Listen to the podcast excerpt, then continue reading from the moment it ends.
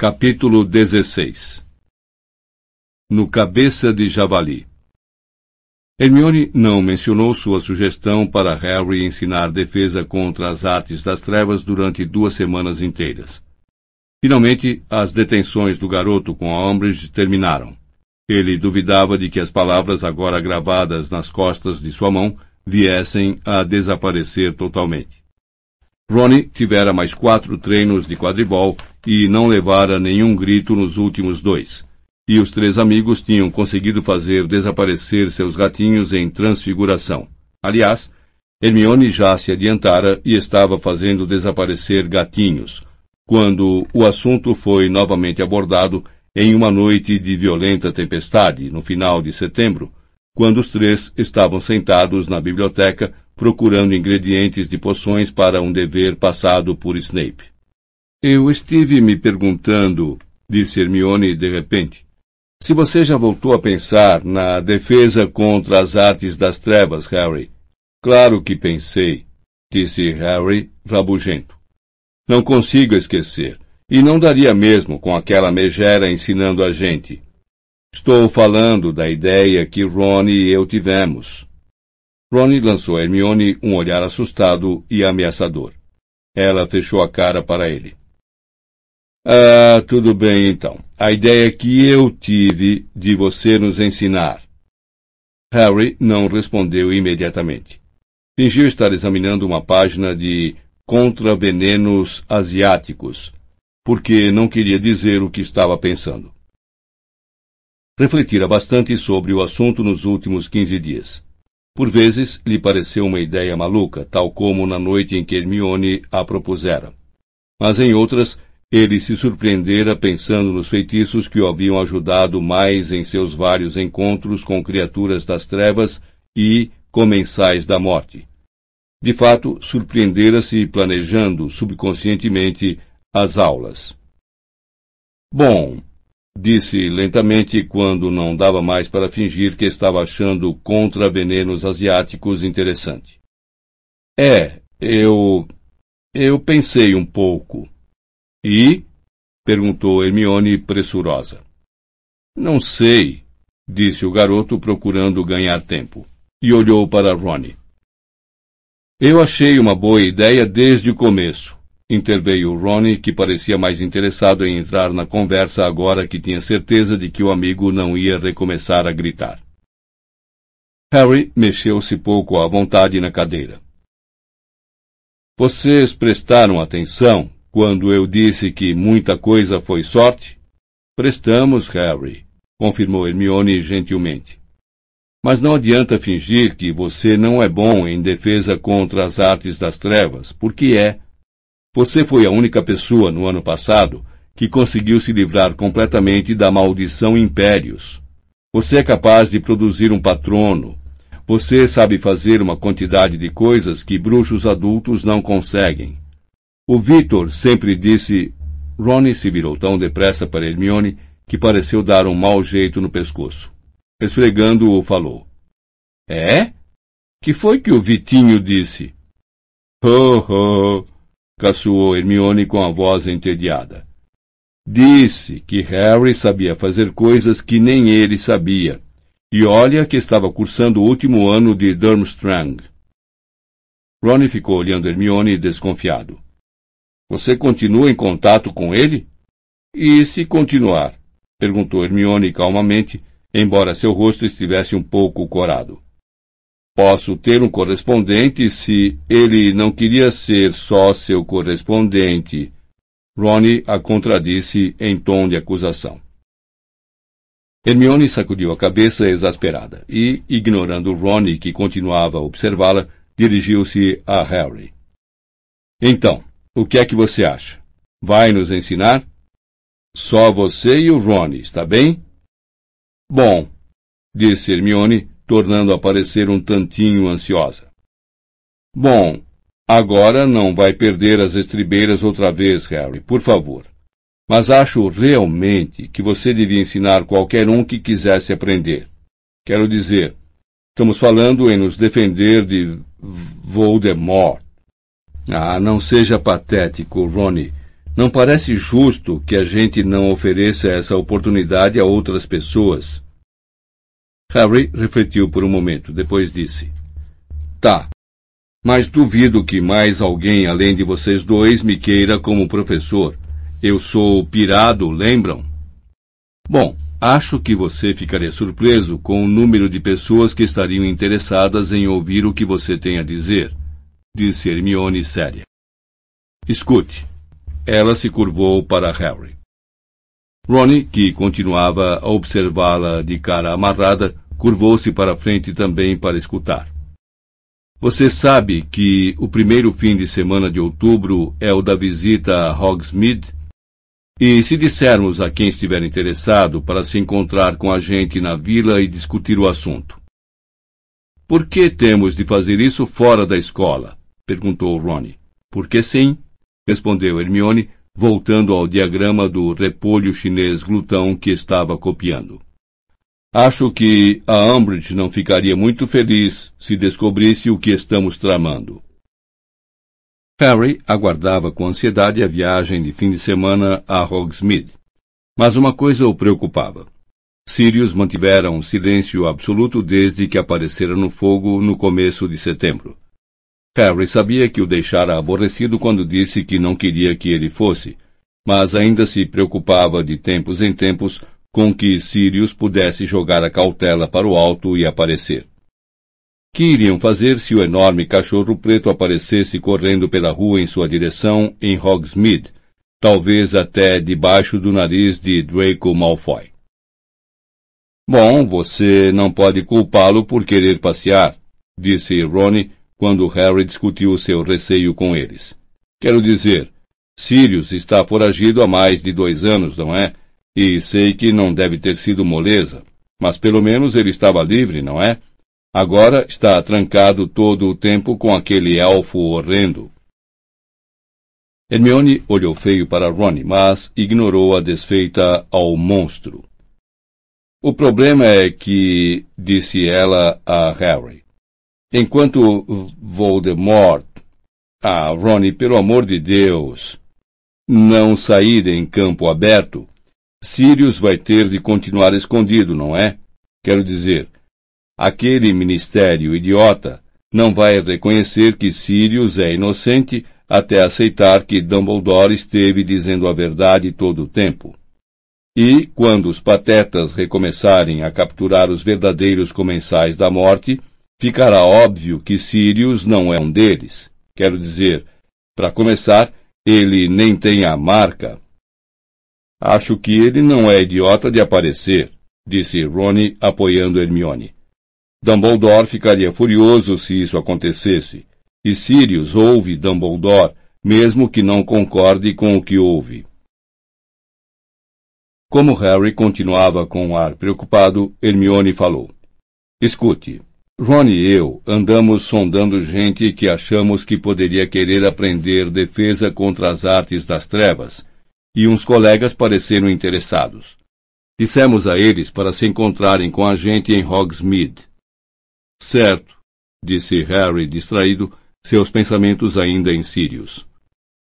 Não se preocupe, Harry, disse Hermione baixinho. Você já tem um prato cheio sem os Sirius. Naturalmente, a garota estava certa. Ele mal conseguia se manter em dia com os deveres. Embora estivesse se saindo muito melhor, agora que não passava todas as noites detido na sala de Umbridge.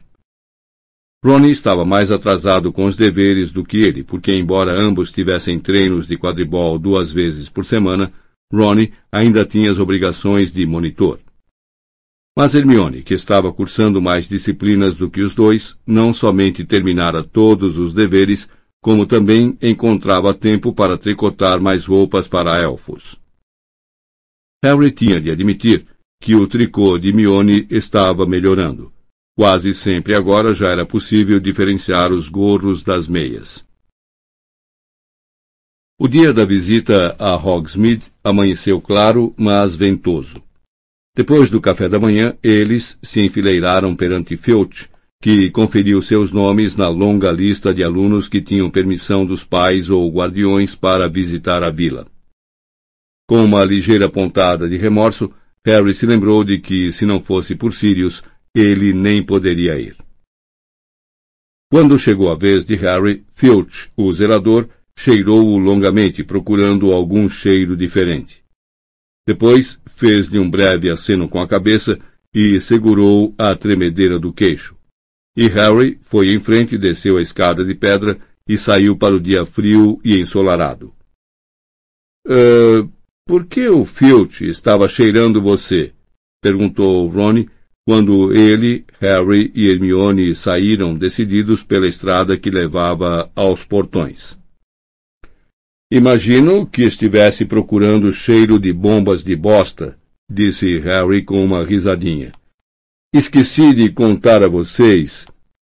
E narrou o que acontecera no dia em que fora despachar a carta para Sirius, e Filch embarafustou pelo corujal segundos depois, exigindo ver a carta. Para sua surpresa, Hermione achou a história interessantíssima, de fato, muito mais do que ele próprio. Ele falou que alguém lhe dera uma dica de que você estava encomendando bombas de bosta, mas quem terá sido? Não sei, disse Harry dando de ombros. Talvez Malfoy. Ele acharia isso uma grande piada. Os três passaram entre os altos pilares de pedra encimados pelos javalis alados e viraram à esquerda tomando a estrada para a vila, a força do vento fazendo os cabelos fustigarem seus olhos. Malfoy? disse Hermione cética. Bom, é, talvez. E ela continuou absorta em seus pensamentos durante todo o caminho até a periferia de Hogsmeade. Aonde é que estamos indo, afinal? perguntou Harry. Ao Três Vassouras? Ah, não, respondeu Hermione, despertando do seu devaneio. Não, está sempre lotado e muito barulhento. Disse aos outros para nos encontrarem no Cabeça de Javali, o outro pub, sabe qual é? Fora da estrada principal. Acho que é um pouco, sabe, suspeito mas os estudantes em geral não vão lá, por isso acho que não seremos ouvidos. Eles desceram a rua principal, passaram pela Zoncos, Logros e Brincadeiras, onde não se surpreenderam de encontrar Fred, Jorge e Lino.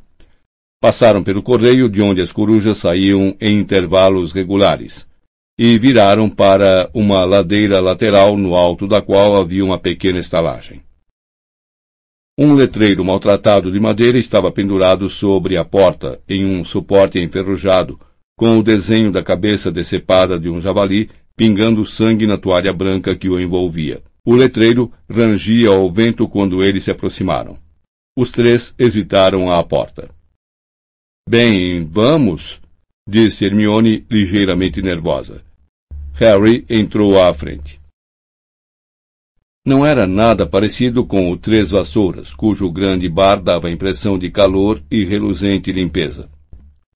O Cabeça de Javali compreendia uma salinha mal mobiliada e muito suja, e tinha um cheiro forte, talvez de cabras.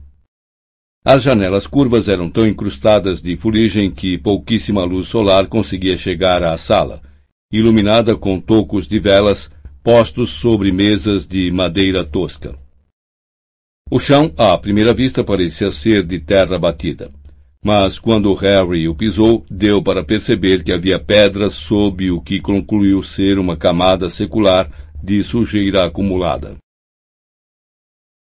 Harry lembrou-se de Hagrid ter mencionado o pub no seu primeiro ano de escola. É, a gente vê muita gente esquisita no cabeça de javali, dissera para explicar como havia ganho o ovo de dragão de um estranho encapuzado que encontrara ali. À época, Harry se perguntara por que Hagrid não tinha achado curioso que o forasteiro mantivesse o rosto oculto durante o encontro. Agora ele via que manter o rosto oculto era uma espécie de moda no cabeça de javali. Havia um homem no bar que trazia a cabeça toda envolta em sujas bandagens cinzentas, embora ainda conseguisse engolir incontáveis copos de uma substância ardente e fumegante, por uma fenda no lugar da boca. Dois vultos encapuzados se achavam sentados a uma mesa junto a uma janela. Harry julgaria que fossem dementadores se não estivessem conversando com um forte sotaque de Yorkshire. E, em um canto sombrio, junto à lareira, havia uma bruxa com um véu negro e espesso que lhe caía até os pés. Só era possível ver a ponta do seu nariz porque seu volume fazia o véu levantar um pouco.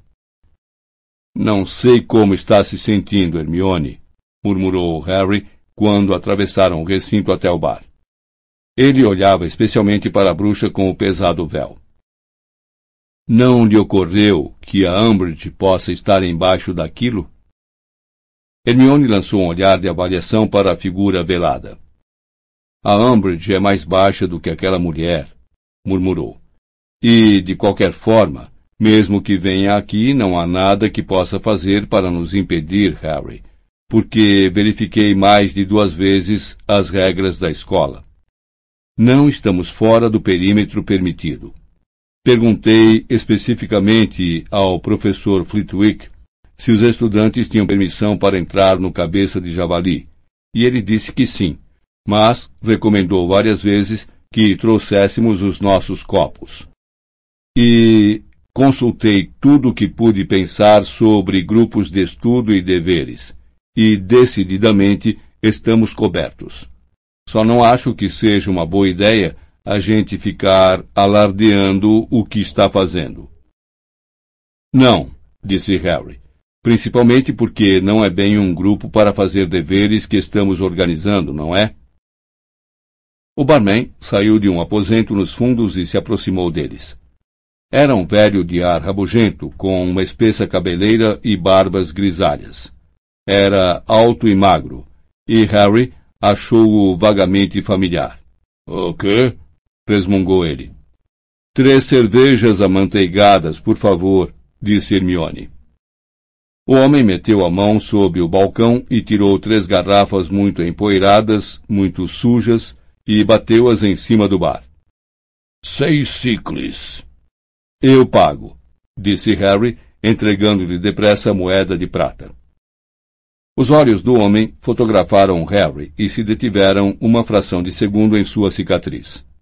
Então ele virou as costas e guardou o dinheiro numa velha registradora de madeira, cuja gaveta se abriu automaticamente para recebê-lo. Harry, Ron e Hermione se retiraram para a mesa mais afastada do bar e se sentaram, correndo olhar ao seu redor.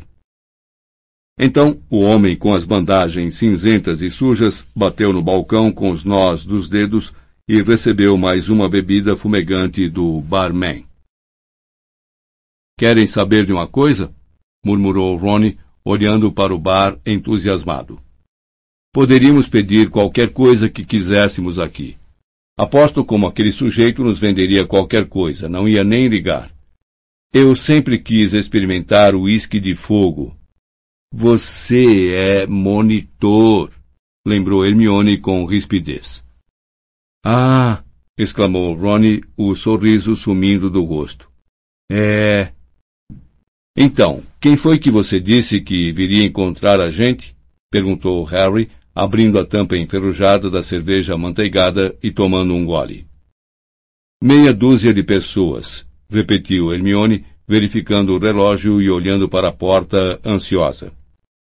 Pedi para chegarem por volta dessa hora, e tenho certeza de que todos sabem onde fica. Ah, veja, talvez sejam elas agora.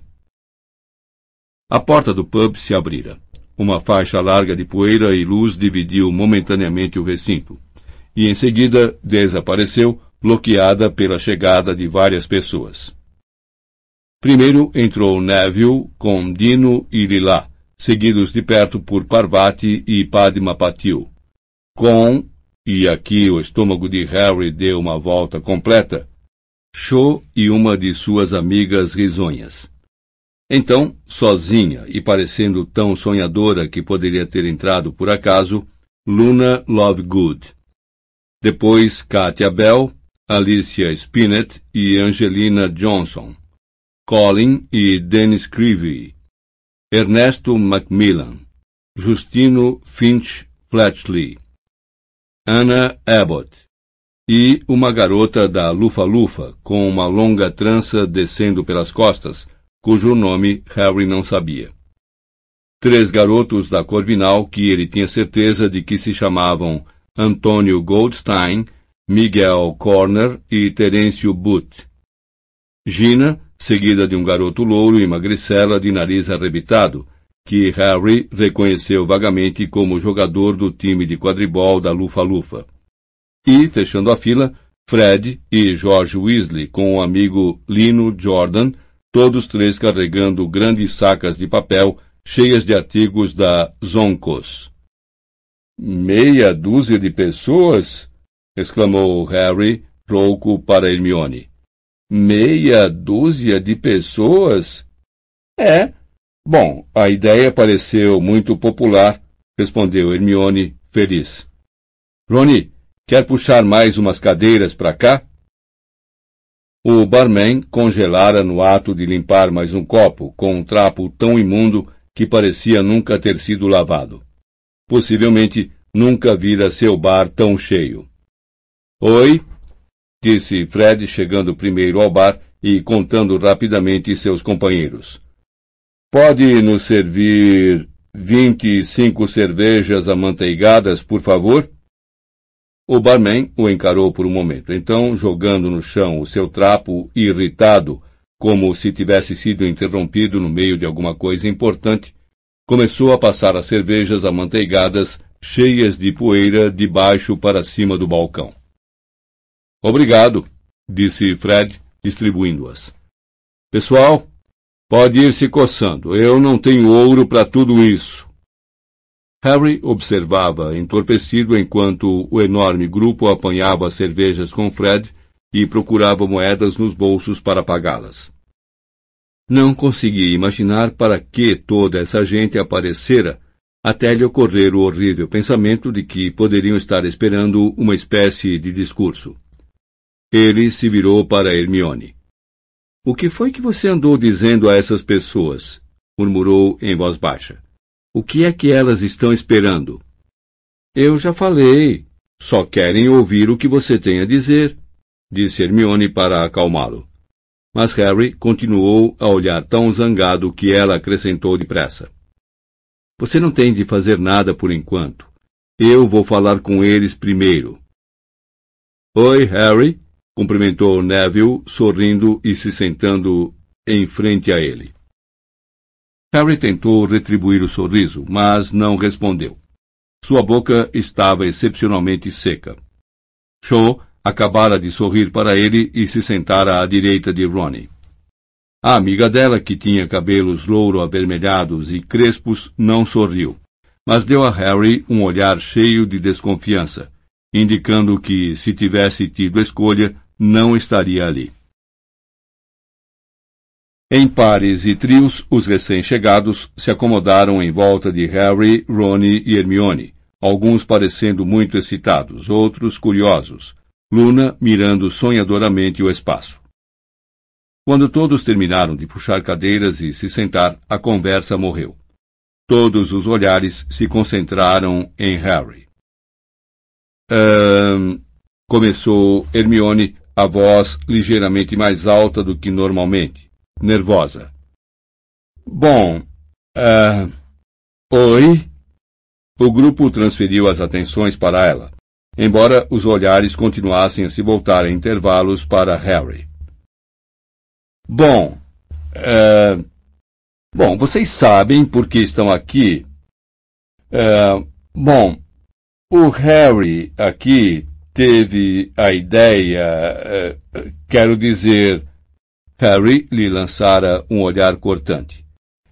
Eu tive a ideia eh, que seria bom se as pessoas que quisessem estudar defesa contra as artes das trevas, e quero dizer realmente estudar, sabem, e não as bobagens que a Umbridge está fazendo com a gente, a voz de Hermione de repente se tornou mais forte e mais confiante. Porque ninguém pode chamar aquilo de defesa contra as artes das trevas. Apoiado, apoiado, disse Antônio Goldstein, e Hermione pareceu se animar. Bom, eu pensei que seria bom se nós. Bem, nos encarregássemos de resolver o problema. Ela parou, olhou de esguelha para Harry e continuou. Com isso, eu quero dizer aprender a nos defender direito, não somente em teoria, mas praticando realmente os feitiços. Mas acho que você também quer passar no NOM de defesa contra as artes das trevas, não? perguntou Miguel Corner. Claro que quero, respondeu Hermione imediatamente. Mas, mais do que isso, quero receber treinamento em defesa adequado, porque. Porque. Ela tomou fôlego e concluiu. Porque Lord Voldemort retornou. A reação foi imediata e previsível. A amiga de Cho guinchou e derramou cerveja manteigada na roupa. Terêncio But teve uma contração involuntária. Padma Patil se arrepiou. E Neville deu um ganido estranho que ele conseguiu transformar em uma tossida. Todos, porém, olharam fixamente e até mesmo pressurosamente para Harry. Bom, pelo menos este é o plano, disse Hermione. Se vocês quiserem se juntar a nós, precisamos resolver como vamos. E cadê a prova de que você sabe quem retornou? perguntou o jogador louro da Lufa-Lufa num tom bem agressivo. Bom, Dumbledore acredita que sim, começou Hermione. Você quer dizer que Dumbledore acredita nele, interrompeu o garoto louro, indicando Harry com a cabeça. Quem é você? perguntou Ronnie sem muita polidez. Zacarias Smith. E acho que tenho o direito de saber exatamente o que faz você afirmar que você sabe quem retornou. Olhe, respondeu Hermione, intervindo rapidamente. Não foi bem para tratar desse assunto que organizamos a reunião. Tudo bem, Hermione, disse Harry. Acabara de lhe ocorrer por que havia tantas pessoas ali, e achou que Hermione devia ter previsto. Algumas daquelas pessoas, talvez até a maioria, apareceram na esperança de ouvir a história de Harry em primeira mão. O que me faz afirmar que você sabe quem retornou? Ele repetiu a pergunta, encarando Zacarias nos olhos. Eu o vi. Mas Dumbledore contou a toda a escola o que aconteceu no ano passado. E, se você não acreditou nele, também não vai acreditar em mim. E não vou perder a tarde tentando convencer ninguém. O grupo inteiro pareceu ter prendido a respiração enquanto Harry falava. Ele teve a impressão de que até o barman estava ouvindo. Continuara a limpar o mesmo copo com o trapo imundo, deixando-o cada vez mais sujo. Zacarias falou, mudando de tom. Só o que Dumbledore nos contou no ano passado foi que Cedrico Diggory foi morto por você sabe quem e que você trouxe o cadáver de volta a Hogwarts. Ele não nos deu detalhes, não nos contou exatamente como Cedrico foi morto. Acho que todos gostariam de ouvir. Se você veio ouvir exatamente como é que Voldemort mata alguém, eu não vou poder ajudá-lo. Sua irritação, ultimamente sempre tão à flor da pele, estava mais uma vez crescendo. Não tirou os olhos do rosto agressivo de Zacarias Smith e estava decidido a não olhar para Cho. Não quero falar sobre Cedrico Diggory, está bem? Portanto, se é para isso que você veio, é melhor ir embora. Ele lançou um olhar zangado em direção a Hermione. Achava que aquilo era culpa dela resolvera pintá-lo como uma espécie de aberração. E é claro que todos tinham aparecido só para saber até que ponto chegava sua história delirante. Mas nenhum deles se levantou, nem mesmo Zacarias Smith, embora continuasse a observar Harry atentamente. Então, recomeçou Hermione com a voz novamente muito esganiçada. Então, como eu ia dizendo, se vocês quiserem aprender alguma defesa, então precisamos resolver como vamos fazer isso, com que frequência vamos nos encontrar e aonde vamos nos. É verdade! Interrompeu a garota com a longa trança nas costas, olhando para Harry. Que você é capaz de produzir um patrono? Correu um murmúrio de interesse pelo grupo quando ela disse isso. Sou, confirmou Harry, ligeiramente na defensiva. Um patrono corpóreo? A frase despertou uma lembrança na cabeça de Harry. Você conhece Madame Bones? Perguntou ele. A garota sorriu. É minha tia. Eu sou Susana Bones. Ela me contou como foi a sua audiência. Então, é verdade mesmo? Você conjura um patrono em forma de viado? Conjuro. Caramba, Harry! exclamou Lino, parecendo profundamente impressionado. Eu não sabia disso. Mamãe disse a Ronnie para não espalhar, comentou Fred sorrindo para Harry. Disse que Harry já chamava muita atenção sem isso. Ela não está errada, murmurou Harry e algumas pessoas deram risadas. A bruxa de véu, sentada sozinha, mexeu-se ligeiramente na cadeira. E você matou um basilisco com aquela espada que fica na sala de Dumbledore? Perguntou Terêncio Booth. Foi o que um dos quadros na parede me contou quando estive lá no ano passado. Uh, é, matei, sim. Justino Finch Fletchley assobiou. Os irmãos Creevy se entreolharam assombrados. E Lila Brown exclamou baixinho. Uau! Harry estava se sentindo um pouco quente em volta do pescoço agora. E determinado a olhar para qualquer lugar menos para Cho. E no nosso primeiro ano, contou Neville ao grupo, ele salvou a pedra teosofal filosofal, sibilou Hermione. Isso, das mãos de você sabe quem, concluiu Neville. Os olhos de Anna Abbott estavam redondos como dois galeões. E isso para não mencionar, disse Cho. Harry se virou instantaneamente para ela. Cho estava olhando para ele e sorrindo. Seu estômago deu mais uma cambalhota. Todas as tarefas que ele precisou realizar no torneio tribruxo no ano passado, passar por dragões, sereianos e acromântulas e outros seres. Houve um murmúrio de concordância favorável em torno da mesa. As entranhas de Harry se reviravam. Ele tentou acertar sua expressão para não parecer demasiado presunçoso. O fato de que Shaw acabara de elogiá-lo tornara muitíssimo mais difícil dizer o que jurara que diria aos colegas. Escutem, disse ele e todos silenciaram na mesma hora. Não quero parecer que estou tentando ser modesto nem nada, mas eu tive muita ajuda em tudo o que fiz.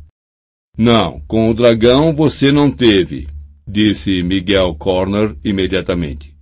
Aquilo foi um voo superirado.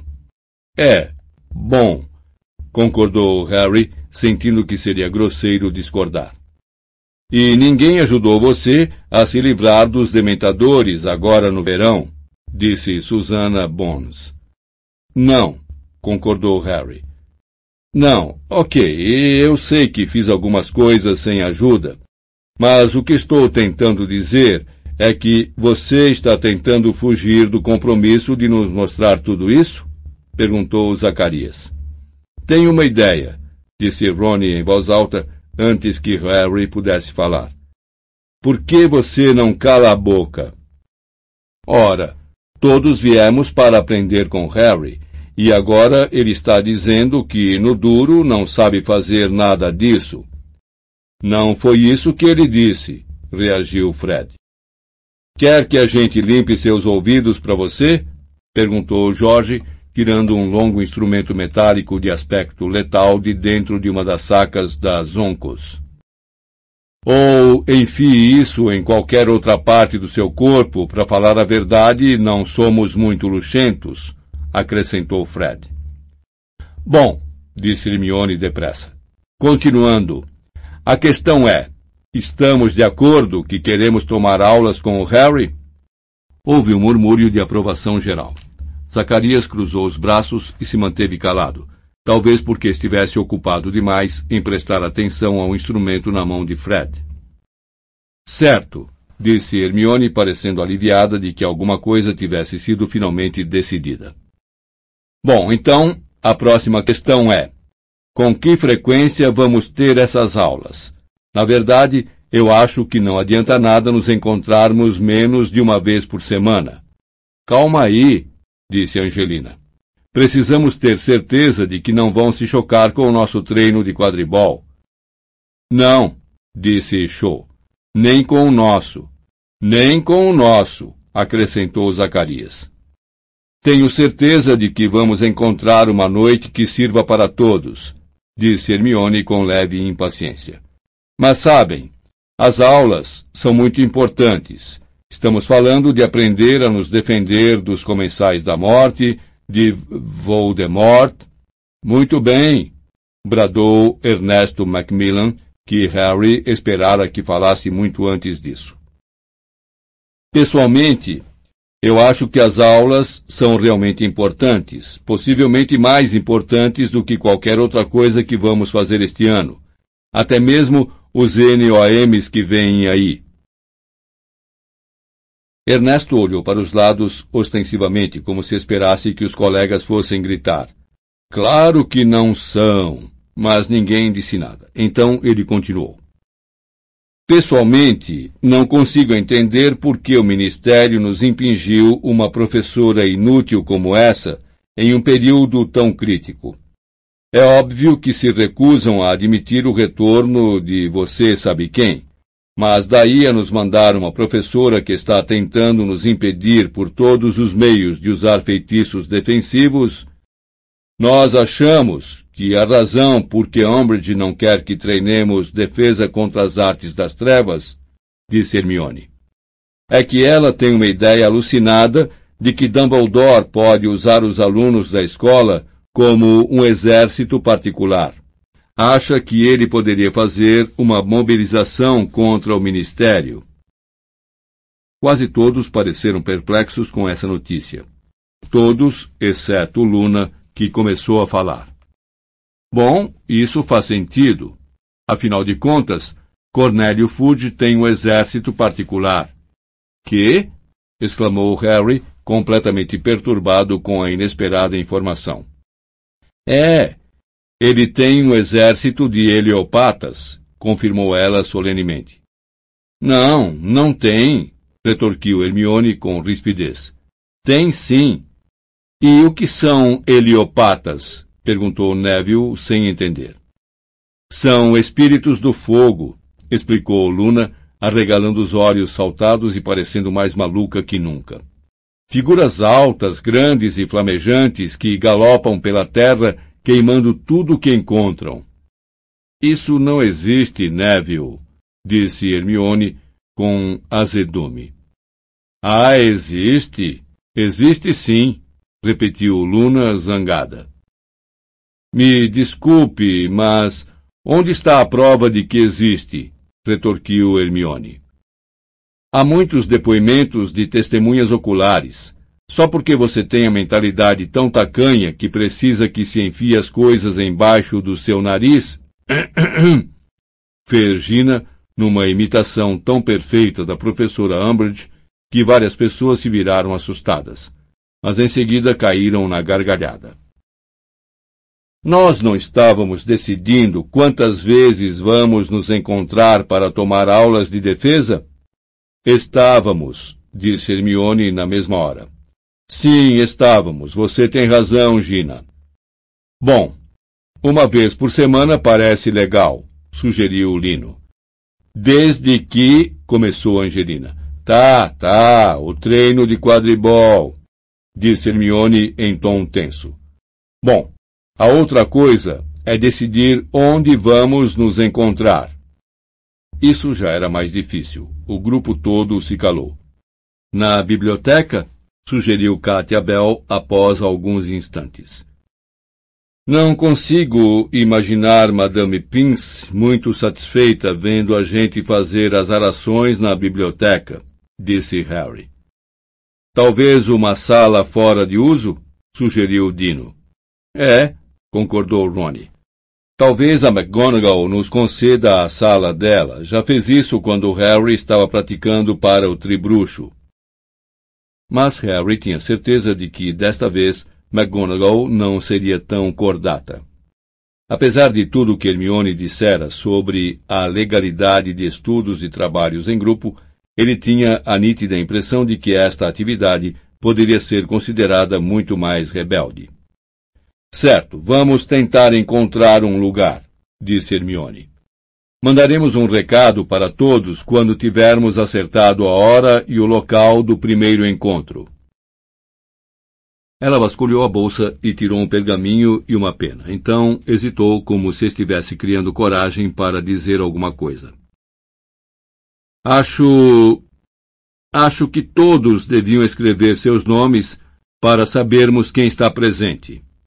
Mas acho também, e inspirou profundamente, que todos devemos concordar em não sair por aí anunciando o que estamos fazendo. Então, se vocês assinarem, estarão concordando em não contar a Umbridge nem a mais ninguém o que pretendemos fazer. Fred estendeu a mão para o pergaminho e o assinou com animação. Mas Harry reparou na mesma hora que várias pessoas pareciam bem menos satisfeitas com a perspectiva de colocar os nomes na lista. Hum, disse Zacarias lentamente, sem receber o pergaminho que Jorge tentava lhe passar.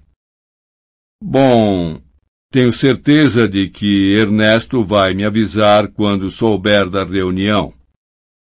Mas Ernesto parecia bem hesitante em assinar também. Hermione ergueu as sobrancelhas para ele. Eu. Bom, nós somos monitores, desabafou. E se descobrirem essa lista, bom, quero dizer, você mesma disse.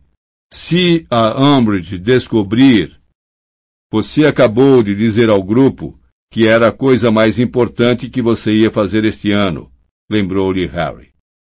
Eu. É, tá certo, disse Ernesto.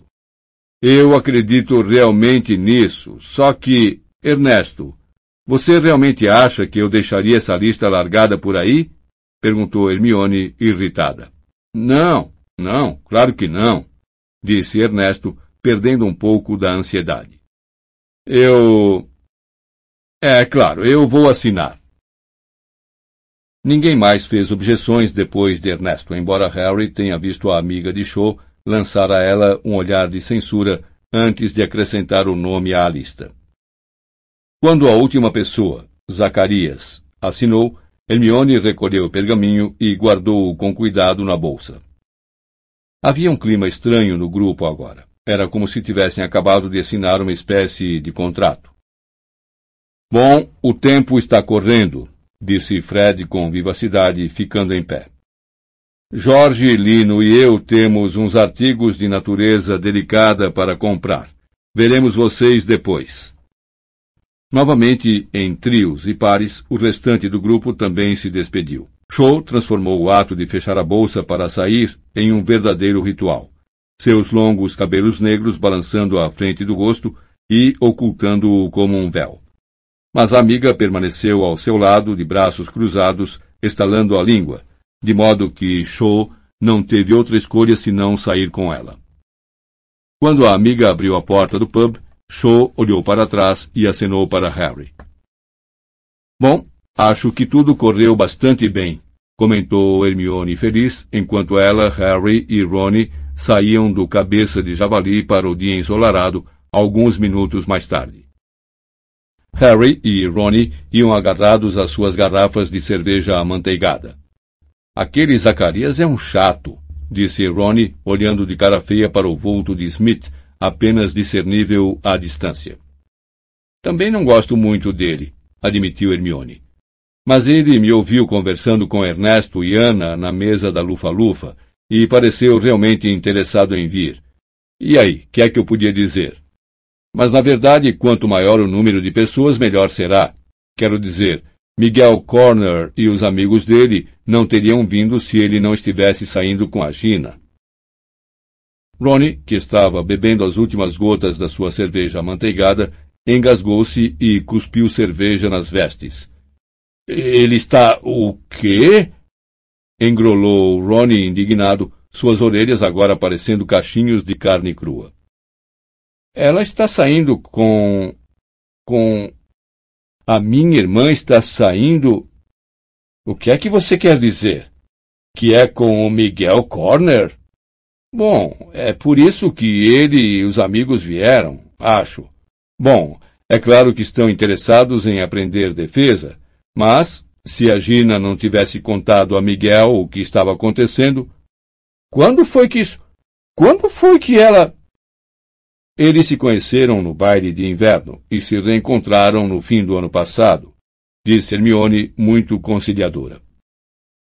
Os três tinham acabado de entrar na rua principal e ela parou à porta da escriba Penas Especiais, onde havia um bonito arranjo de penas de fazão na vitrina. Ah, eu bem que gostaria de comprar uma pena nova. Ela entrou na loja. Harry e Ronnie a acompanharam. Qual deles era o Miguel? Ronnie exigiu saber, furioso. O moreno, disse Hermione. Não gostei dele. Grande novidade, resmungou Hermione baixinho. Mas Ronnie seguiu Hermione por uma fileira de penas dispostas em potes de cobre. Eu pensei que a Gina gostasse do Harry. Hermione olhou penalizada e sacudiu a cabeça. Gina costumava gostar do Harry, mas desistiu já faz meses. Não que ela não goste de você, claro, acrescentou gentilmente para Harry, enquanto examinava uma longa pena preta e dourada. Harry, cuja cabeça ainda estava tomada pelo aceno de despedida de Shaw, não achou o assunto tão interessante quanto Ronnie, que positivamente tremia de indignação. Mas levou-o a perceber uma coisa que até ali não havia registrado. Então é por isso que ela agora fala? Perguntou a Hermione. Ela não costumava falar na minha frente. Exato. Acho que vou levar esta. Hermione foi até o balcão e pagou quinze ciclos e dois nuques, com Ronnie bafejando em seu pescoço. Ronnie, disse ela com severidade ao se virar e sentir que pisava ao pé do amigo. É exatamente por isso que a Gina não lhe disse que está se encontrando com o Miguel. Ela sabia que você não ia aceitar. Então, por favor, pare de insistir no assunto pelo amor de Deus. O que é que você quer dizer com isso? Quem é que não está aceitando alguma coisa? Eu não vou ficar falando de nada. Mas continuou resmungando baixinho pelo caminho. Hermione girou os olhos para Harry e então comentou em voz baixa, enquanto Ronnie continuava a murmurar imprecações contra Miguel Corner. E, por falar em Miguel e Gina, e achou e você? Como assim? perguntou Harry depressa. Foi como se a água estivesse fervendo e subisse rapidamente dentro dele. Uma sensação escaldante que fez seu rosto arder no frio. Será que fora assim tão óbvio? Bom, disse Hermione com um leve sorriso. Ela simplesmente não conseguia tirar os olhos de você. Harry nunca apreciara antes como a vila de Hogsmeade era bonita. Fim do CD 16